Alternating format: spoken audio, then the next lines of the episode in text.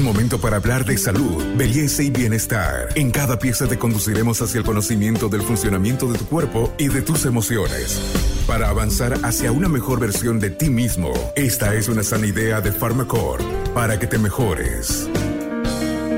Soy el eh, doctor Marco Antonio García, soy médico neumólogo intervencionista y soy presidente de la Sociedad Boliviana de Neumología y en esta oportunidad vamos a hablar del eh, personal médico que estamos en este momento preocupados por la afección, por eh, las complicaciones que está ocasionando la contaminación ambiental, fundamentalmente de estos chaqueos y en grupos vulnerables como son los bebés, los niños y los adultos mayores. Si quiero respirar, estamos en esta información que le ayuda a cuidar su salud, a cuidar su vida y precisamente estamos con los neumólogos bolivianos porque ellos nos van a ayudar a descifrar qué es lo que puede ocurrir con nuestra salud en medio de tanto humo y de tanta contaminación. El doctor Marco García, presidente de la Sociedad Boliviana de Neumología, nos va a explicar cómo impacta la contaminación en la población. Empecemos, doctor, eh, quizás con el rango etario. En los bebés hay alguna diferencia respecto a los adultos mayores.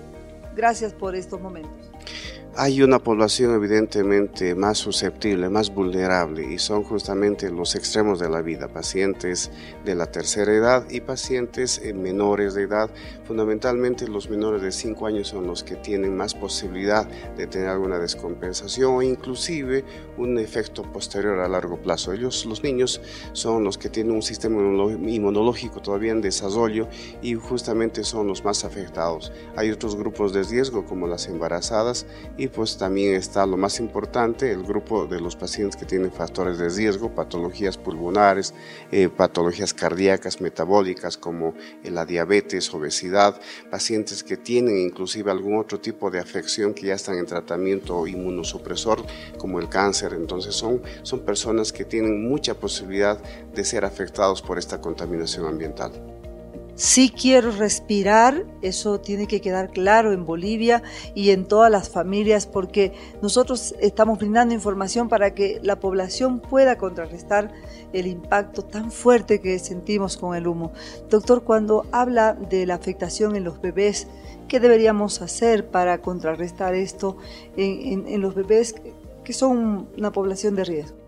Eh, tal vez los bebés son la, la población infantil más vulnerable y la responsabilidad de cuidar su salud directamente eh, recae sobre los papás. Los, bebés no van a salir a la intemperie, no van a salir al patio a jugar, los bebés no van a ir a contaminarse por propia voluntad, va a ser una responsabilidad de los padres. Entonces hay que cuidarlos y justamente llamados a los padres de familia para cuidarlos a los niños, cuidar esta temporada que estamos con altos índices de contaminación, porque podría ser este momento, este grado de contaminación, que pueda ser el desencadenante, el detonante para que estos niños desarrollen o despierten un componente inmunológico, que estos pacientes en un futuro puedan ser asmáticos, para darles un ejemplo, pacientes que tengan rinitis alérgica o dermatitis alérgica y justamente el, el detonante podría ser la contaminación ambiental de estos días.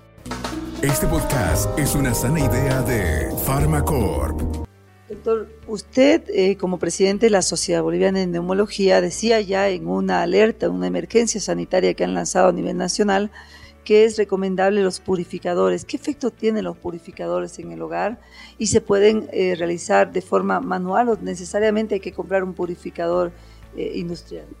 Antes aclarar de que lo de emergencia sanitaria es una solicitud que nosotros como sociedad científica estamos pidiendo que se declare, ya dependerá de las autoridades, pero de todos modos nosotros consideramos que hay bastantes motivos eh, que pues puedan permitir de que se declare una emergencia sanitaria respiratoria. Eh, en cuanto a las medidas de prevención, eh, lo que nos corresponde a los médicos es justamente pues eh, lanzar algunas sugerencias, consejos de acuerdo a las posibilidades de, cada población.